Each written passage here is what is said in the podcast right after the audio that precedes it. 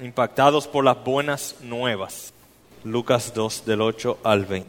El próximo jueves 26 de diciembre es el noveno aniversario de uno de los peores desastres naturales de la historia moderna.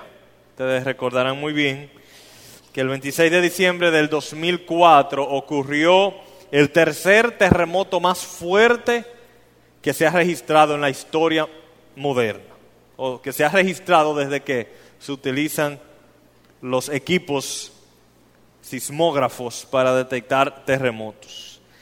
Eso ocurrió en el Océano Índico. También es el terremoto de mayor duración que se ha registrado de casi 10 minutos. El de Haití fue de un minuto, de 57 segundos, creo. Este fue de casi 10 minutos. Y fue tan fuerte que prácticamente todo el planeta vibró un centímetro. O sea, no sé exactamente cómo lo miden eso, pero vibró todo el planeta. Y el terremoto desató otros más pequeños terremotos en diferentes lugares, hasta Alaska, que está al otro lado prácticamente de la Tierra. Y como sucede en algunas ocasiones, cuando, cuando hay terremotos en el océano, se producen tsunamis. Este produjo un tsunami, que en lenguaje común es una ola grandísima, que se desplaza con mucha fuerza. Y es muy difícil predecir un tsunami porque no siempre que hay un terremoto en el mar hay un tsunami. No hay un patrón universal, los científicos todavía no han podido determinar cuándo sí hay, cuándo no hay, de tal manera que puedan eh, siempre predecirlos. Y algo que frecuentemente sucede cuando ocurre un tsunami es que primero el mar retrocede y luego viene la ola con mucho más fuerza, como que el mar se, se recoge para coger impulso. Y desde que yo soy pequeño, no sé, muchos de ustedes recordarán que se habla del maremoto de Matancita, creo que fue en Nagua, por ahí, que dicen que se, se, echó para atrás el mar y que la gente veía los pescados ahí en el agua y cosas y se entraron a recogerlo y ya ustedes se imaginan. Eh, pero el punto es que los testigos decían que el mar se retiró y eso fue exactamente lo que sucedió también el 26 de diciembre del 2004 allá en el sureste de Asia. El mar se retiró, en algunos lugares se retiró tanto que fueron dos kilómetros y medio que el agua se, se fue hacia atrás. Eh, y ese retroceso estaba enviando un mensaje de precaución a la población costera de esas naciones. Y la pregunta es si la gente estaba escuchando. Yo estuve buscando en YouTube algunos videos de eso y en una playa de Tailandia había un hombre con, no sé si con su celular o su camarita, que, wow, mira qué interesante, donde había mar ayer, ahora hay arena.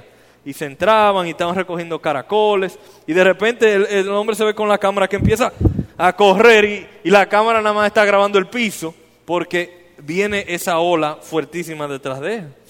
Parece que se salvó porque le dio tiempo subirlo a YouTube. Eh, pero no todo el mundo se salvó. Los resultados fueron devastadores, como muchos de ustedes recordarán. Muchos hasta caminaron hacia la arena a recoger caracoles y peces que se quedaron ahí sin agua. Mientras una enorme pared de agua venía a todo lo que da en dirección a ellos. Y muchos fueron arropados por la gran ola. Pero hubo varias historias agradables en relación a ese momento, porque hubo algunas personas que se dieron cuenta de las señales. Estuvo la niña inglesa, una turista, Tilly Smith, 10 años tenía esta niña, y ella, cuando vio el mar retirarse, se recordó de una clase que había visto justo antes de irse de vacaciones, donde le explicaban a los niños sobre cómo ocurrían los tsunamis y ese tipo de cosas. Entonces ella se lo dijo a su papá y su papá y ella empezaron a correr por toda la playa diciendo, salgan de aquí que viene un, un tsunami. Y resulta que muchas personas salieron y se salvaron por la niña de 10 años que identificó las señales. Hubo también el caso de John Croston, profesor de biología escocés, que estaba también de turismo por allá, que reconoció lo que estaba sucediendo y exhortó un autobús completo de turistas que se trasladaran hacia la parte alta de la ciudad y también se salvaron por eso. Y otra de las historias muy interesantes que me recordó un poco de, nuestro país, eh, es que en una de las islas de Indonesia, que fue la que más fuerte dio, porque estaba cerca del epicentro, la isla Simeulue, eh, ya se había difundido y pasado de generación en generación que en 1907 había ocurrido un tsunami y que había, se había retirado y había devastado mucha gente, como aquí, que sabemos que no sé cuándo ocurrió uno en Matancita. Eso se había pasado de generación en generación, de tal manera que cuando la gente vio que el mar se retiró, nadie tuvo que decirle nada, todo el mundo se fue a las partes más altas y salvaron sus vidas. Algo que había sucedido 97 años antes, todavía eh, estaba en la memoria de ellos y, y les salvó sus vidas. Hubo otro grupo hace algo más de dos mil años que también recibió una advertencia, un aviso, una noticia de mucha importancia. Y ellos también tuvieron que decidir cómo responder. Ellos fueron los pastorcitos de los cuales estábamos cantando la canción. Los pastores que al igual que Tilly Smith, que John Croston, que los isleños de Simeulue, actuaron bien. Así que vamos a leer lo que sucedió en Lucas capítulo 2, versículos 8 al 20. En la misma región había pastores que estaban en el campo, cuidando sus rebaños durante las vigilias de la noche. Y un ángel del Señor se les presentó. Y la gloria del Señor los rodeó de resplandor y tuvieron gran temor. Mas el ángel les dijo, no temáis, porque aquí os traigo buenas nuevas de gran gozo, que serán para todo el pueblo, porque os ha nacido hoy en la ciudad de David un Salvador que es Cristo el Señor. Y esto os servirá de señal, hallaréis a un niño envuelto en pañales y acostado en un pesebre. Y de repente apareció con el ángel una multitud de los ejércitos celestiales alabando y a Dios y diciendo, gloria a Dios en las alturas y en la tierra paz entre los hombres en quienes Él se complace. Y aconteció que cuando los ángeles fueron al cielo, se fueron al cielo, los pastores se decían unos a otros, vayamos pues hasta Belén y veamos esto que ha sucedido, que el Señor nos ha dado a saber. Fueron a toda prisa y hallaron a María y a José y al niño acostado en el pesebre. Y cuando lo vieron, dieron a saber lo que se les había dicho acerca de este niño. Y todos los que lo oyeron se maravillaron de las cosas que le fueron dichas por los pastores. Pero María atesoraba todas estas cosas, reflexionando sobre ellas en su corazón. Y los pastores se volvieron, glorificando y alabando a Dios por todo lo que había oído, habían oído y visto tal como se les había dicho. Y de eso vamos a hablar esta noche, permitiendo que las buenas nuevas te impacten. Y vamos a enfocarnos en tres elementos claves para responder bien a las buenas nuevas. Buenas nuevas es lo mismo que buenas noticias. La palabra evangelio, eso es lo que significa buenas noticias. Así que lo primero, para responder apropiadamente a las buenas nuevas es entender que las buenas nuevas de Jesucristo están disponibles para todos. Verso 8 dice, en la misma región había pastores que estaban en el campo cuidando sus rebaños durante las vigilias de la noche. Recordarán de la semana pasada que estábamos hablando de los reyes, de los magos que vinieron del oriente y el énfasis de esa historia es que el Evangelio no era solo para los judíos, sino que con la venida de Cristo el Evangelio ahora se estaba extendiendo a gentiles de tierras lejanas. En este caso, está hablando de pastores. ¿Por qué pastores? Porque la primera persona a quien se le anunció el nacimiento de Jesús fueron pastores. consideremos por un instante que el día cuando el Hijo de Dios nació, Él decidió Dios anunciarlo por medio de ángeles de manera gloriosa a unos simples pastores de ovejas. Y eso es sorprendente. Es sorprendente porque los pastores eran gente común.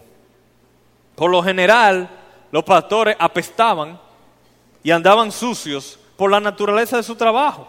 Todo el tiempo detrás de las ovejas, eh, limpiando las ovejas, cuidando las ovejas, bregando con tierra y todo lo que tiene que ver con la ganadería. Pero a propósito, Dios escogió el nacimiento, anunciar el nacimiento de su hijo a estos pastores. Y esto es parte de la hermosura que encontramos en este pasaje y como parte de la narrativa que encontramos en todas las escrituras. Que hay un contraste hermoso siempre en las escrituras. Dios es tan alto y tan glorioso y Él se revela a lo bajo y a lo humilde. El rey de gloria nació en un pesebre, un pesebre. Eso suena tan bonito pesebre hoy, pero un pesebre no tiene nada de bonito y de agradable. Hoy día tal vez pudiéramos decir nació en casi una posilga. Los primeros en recibir la noticia fueron unos desconocidos pastores. Y la Biblia está repleta de casos donde, donde Dios bendice y escoge a lo menos esperado. E, e, escogió a Jacob, a Jacob, el flaquito, lampiño, segundo en nacer, antes que a Esaú. También ungió para ser rey de todo Israel al menor de los hijos de Isaí, que era también, casualmente, un pastor de ovejas, que su padre pensaba que nunca lo iban a poner como rey y ni siquiera lo invitó para que Samuel lo evaluara. Entra al, mundo por medio de una jovencita virgen, nace en un pesebre, es anunciado a pastores, sus discípulos eran ex pescadores, la primera persona que lo vio resucitado fue una mujer, ex prostituta probablemente, y como dice el apóstol Pablo en 1 Corintios 1, 26, 29, considerad hermanos vuestro llamamiento. No hubo muchos sabios conforme a la carne, ni muchos poderosos, ni muchos nobles, sino que Dios ha escogido lo necio del mundo para avergonzar a los sabios. Y, y Dios ha escogido lo débil del mundo para avergonzar a lo que es fuerte. Y lo vil y despreciado del mundo ha escogido Dios, lo que no es para anular lo que es, para que nadie se jacte delante de Dios. Dios obra así. Es normal ver en la Biblia que Dios bendice a los que no tienen nada, a los más humildes. Los últimos serán primero con Dios. Y volviendo a nuestro pasaje, leemos en los versos 8 y 9. En la misma región había pastores que estaban en el campo cuidando sus rebaños durante las vigilias de la noche. Y un ángel del Señor se les presentó y la gloria del Señor los rodeó del resplandor y tuvieron gran temor. Imaginemos por un momento lo que este pasaje está describiendo. Estaban en el campo, probablemente en un cerro, con sus ovejas, en la vigilia de la noche, oscuro oscuro. Allá no había ni poste de luz ni nada de eso. Oscuro. Y de repente aparece un ángel del Señor con un resplandor de la gloria de Dios que los rodeaba completamente. Imagínense cuando, cuando uno se va a veces hacia las montañas y uno ve el estadio Cibao, así, de noche, cuando están jugando las águilas, resplandeciendo. Eso es lo que me viene a mi mente. De lejos me imagino que podían ver los pueblecillos ese resplandor alrededor de los pastores.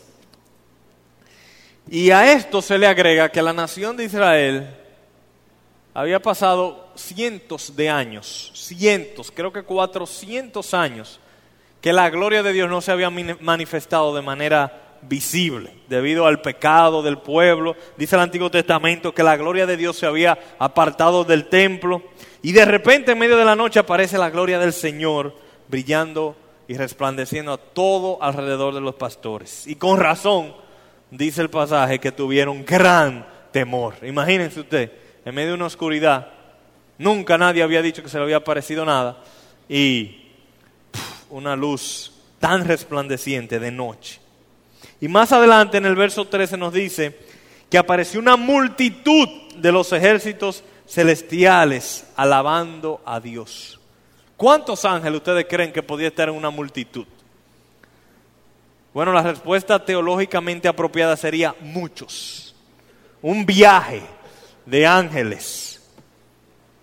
Ahí estaban en los cielos que se unieron a ese primer ángel alabando al Señor. Y seguimos viendo el contraste. Un pequeño grupo de pastores ven una multitud de huestes celestiales y la gloria de Dios resplandeciendo. Ciertamente, algo grande acababa de suceder. 2.5 kilómetros del mar se habían echado para atrás.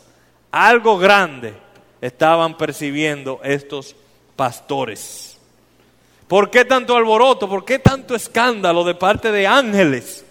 Tanto brillo, tanto, tanta, tanto cantar. Bueno, la clave es el mensaje que ellos traían. El mensaje del ángel nos dice el por qué esta manifestación tan esplendorosa. Dice el verso 10.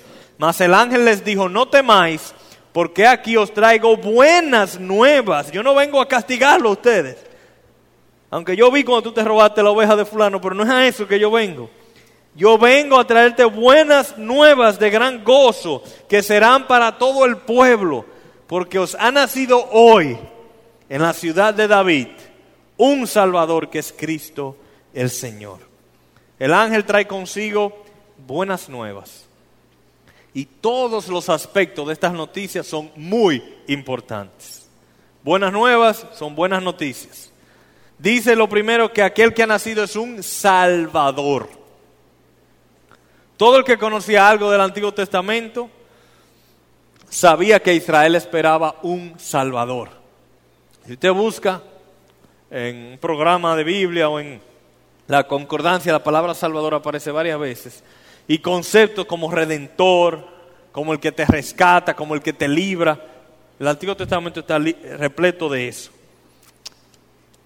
Ellos sabían que vendría uno que salvaría de manera definitiva, que esos sacrificios no eran no eran todo, no eran el final. El pecado trae ruina, trae condenación para aquel que lo comete. El pecado del hombre lo hace culpable delante de Dios. El pecado del hombre requiere que el hombre sea castigado para que Dios siga siendo justo.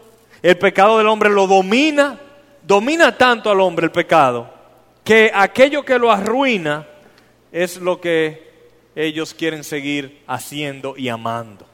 El pecado los arruina y los condena, pero al mismo tiempo ellos están tan dominados que quieren seguir en eso, como la droga.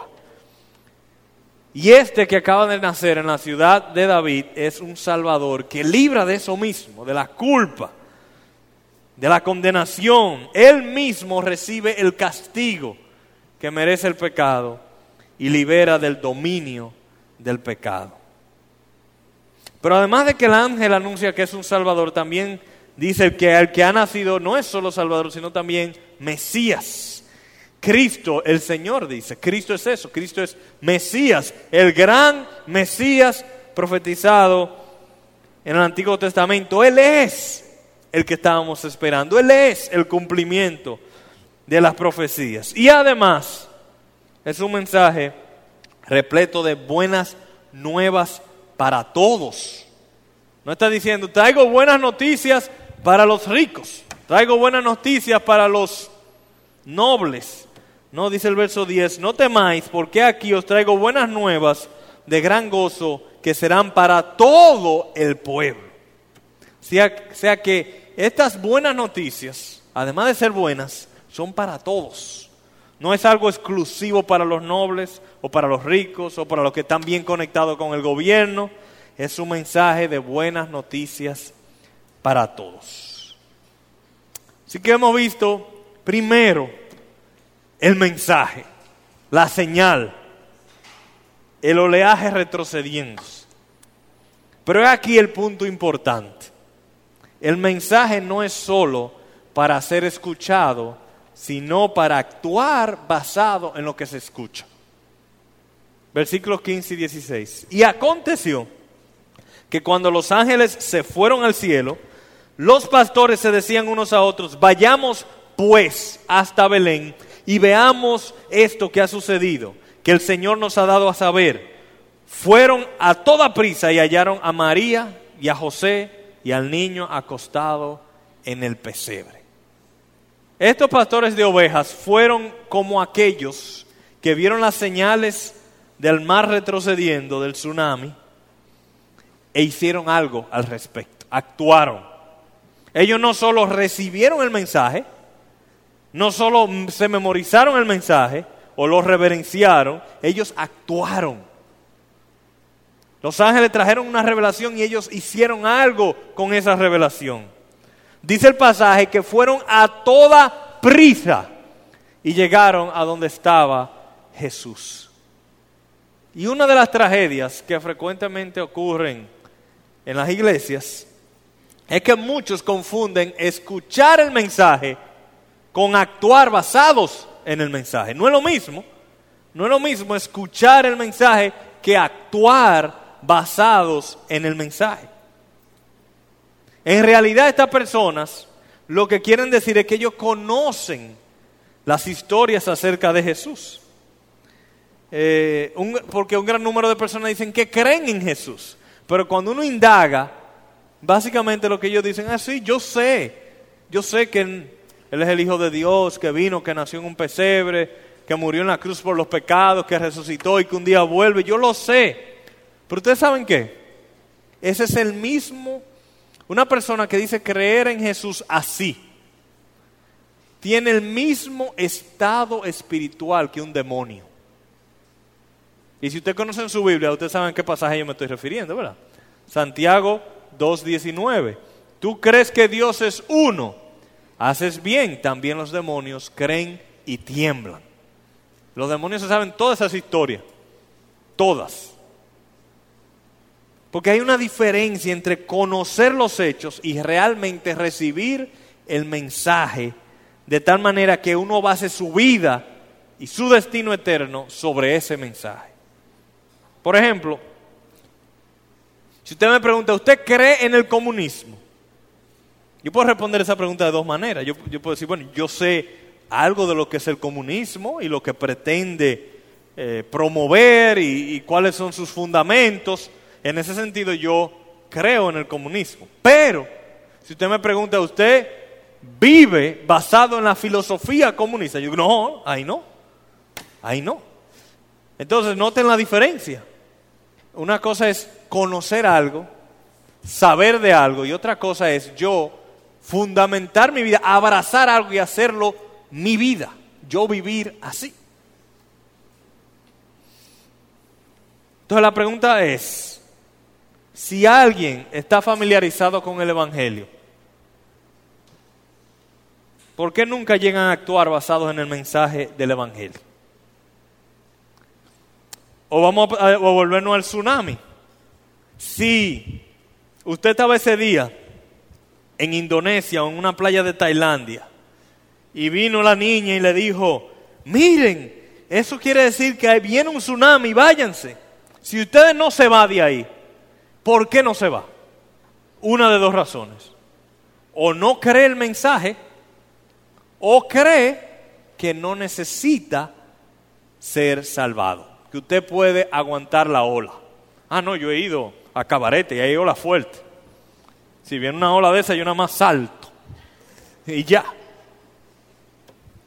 O me tiro por abajo así. O sea que esas son las dos razones también por las que la gente recibe el mensaje, por lo menos a dos, seguro que hay más, pero por lo menos a dos, reciben el mensaje del Evangelio, pero no actúan según lo que dice el mensaje, no lo abrazan, o porque no lo creen, o porque creen que no lo necesitan. Lo que creen que no pueden, hay personas que, entienden, bueno, es que, es que lo que pide el mensaje es demasiado, demasiado fuerte. O, o dicen, yo tuve un pasado muy oscuro. o he cometido muchos errores, o ya es muy tarde. Vamos a, a volver al ejemplo del tsunami. Una, usted pudo haber, pudo haber estado una persona ahí y decir, mira, ahí viene una ola, muévete. Ay, que no me va a dar tiempo. Yo no me va a dar tiempo, a mí, me duele el pie y tú sabes que, o yo tengo ya 77 años de edad, perdóneme si alguien tiene 77 años, yo tengo ya 77 años de edad y no me va a dar tiempo subir al tercer piso de ese hotel. O, no me queda aquí ya. es que no voy a poder. Y hay gente así, que uno le presenta el mensaje del Evangelio y, esa, y esas son las respuestas que dan y en su mente ya, yo tuve un pasado muy oscuro, me abusaron cuando yo era pequeño, he cometido muchos errores es muy tarde para enderezar mi vida. El cristianismo es para gente que tiene ya cosas en orden. Yo tengo que resolver muchas cosas todavía para entrar a la iglesia. Y a los que piensan así, recuerden lo que acabamos de ver. El mensaje fue compartido a gente común y corriente, a pastores de ovejas, no a pastores evangélicos, aunque los pastores evangélicos son también personas común y corriente. Es un mensaje de salvación para todo el pueblo, dice el pasaje. El mensaje de Dios es que hay salvación para todos. Y la pregunta es, ¿vas a actuar? El mar ha retrocedido 2.5 kilómetros. ¿Vas a hacer algo? ¿Te vas a quedar en la playa o te vas a ir a un lugar de refugio? El Evangelio te está ofreciendo un lugar de refugio. Y hermanos, no dejemos de asombrarnos que Dios salva a gente común y corriente como nosotros, como tú y como yo. Nunca dejaremos de ser gente común y corriente, salvados por un gran Salvador. También está aquel que piensa que no necesita el Salvador, el que cree que aguanta la ola. y hay tanta gente así. Uno sabe, cuando uno está predicando el Evangelio, no te lo dicen a veces tan, tan directamente, pero es como, lo que tú me estás ofreciendo, yo no lo necesito. Yo sé nadar. La persona promedio de nuestra cultura cree que la mayoría de las, personas van a ir al cielo y pueden ganarse su entrada. pero si esto fuera posible, pónganse a pensar, si eso fuera posible, en lugar de Dios enviar a su hijo a nacer en un pesebre, vivir aquí, morir en una cruz, resucitar y todo lo que eso requiere, el mensaje de Dios hubiese sido, siga portándose lo mejor que ustedes puedan, que al final ustedes van a entrar al cielo. Yo voy a ver su intención, eso es lo que cuenta. Pero no, Dios es un Dios santo. Y santo significa sin pecado. Significa que no puede relacionarse ni con el pecado ni con personas pecadoras. No es posible que Dios tenga una relación con el pecado. Entonces el mensaje ha llegado. Hay que actuar. Hay que actuar. ¿Y cómo se actúa ante el Evangelio? Arrepentimiento y fe. Así como frente al mar yo tengo que voltearme y correr en otra dirección, asimismo, cuando me llegue el mensaje del Evangelio, yo tengo que voltearme, arrepentirme de mi camino de pecado y correr en dirección a Cristo. Confiar en Cristo. Y a veces, a veces uno no quisiera tener que decirle a alguien, tú eres un pecador, te vas para el infierno. Pero vamos a suponer que yo hubiese estado ese día en Tailandia y que yo también supiera que viene una ola, un tsunami. ¿Qué hubiese sido lo más amoroso que yo hubiese, poder, pues, hubiese hecho en ese momento? Decirle a la gente, te vas a morir si no te mueves. Eso pudiera sonar áspero en un momento, pero la realidad es que es lo más amoroso. La gente dice, no, pero deja a cada quien que viva como quiera. Eso es amoroso. Que tú en una playa, venga un tsunami y tú digas, bueno, vamos a dejar que la gente esté tranquila ahí y tomen su decisión ellos. Yo no voy a decir nada. Eso hubiese sido amoroso. No, amor, amor es advertirle de la realidad.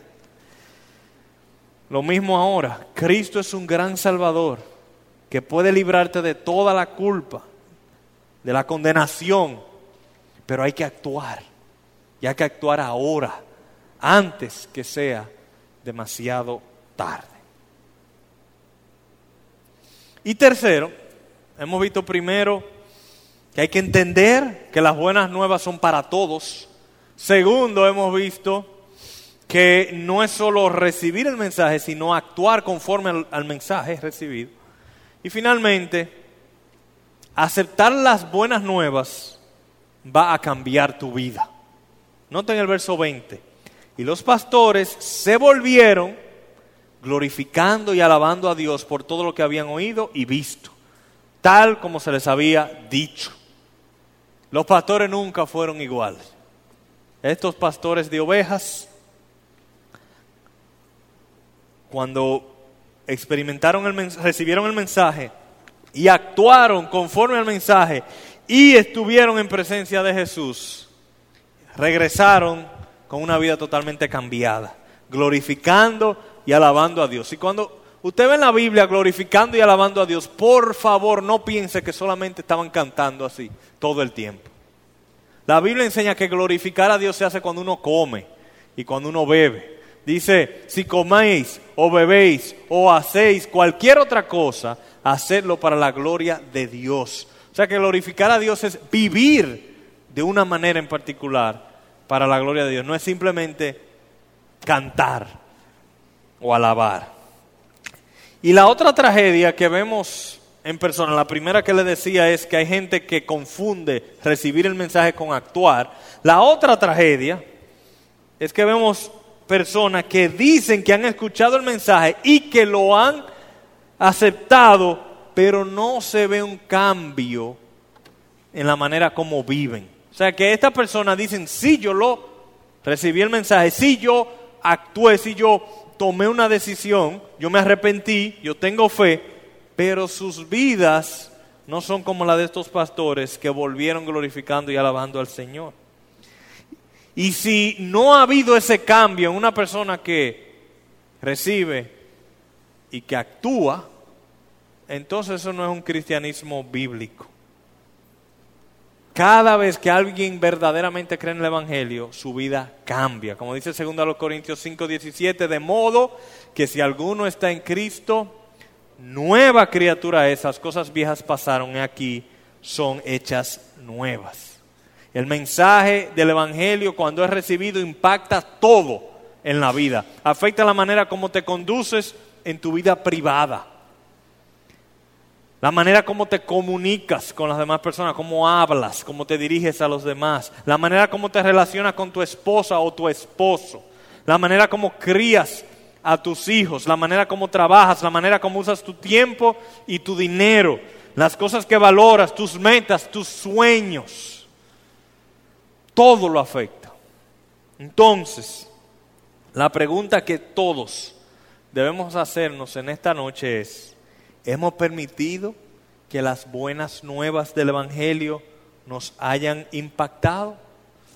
Preguntémonos eso, ¿qué tanto han impactado las buenas nuevas del Evangelio nuestras vidas?